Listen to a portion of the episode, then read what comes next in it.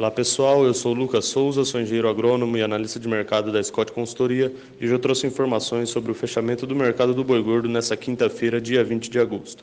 É, a cotação da arroba do boi gordo foi estável em 30 das 32 regiões de pecuária é, monitoradas pela Scott Consultoria. É, no estado de São Paulo, a pouca oferta de boiadas e as compras cadenciadas das indústrias, que estão aí com cinco dias úteis de escala em média, é, deram sustentação aos preços é, e o boi gordo está cotado em 226, considerando os preços é, bruto e à vista.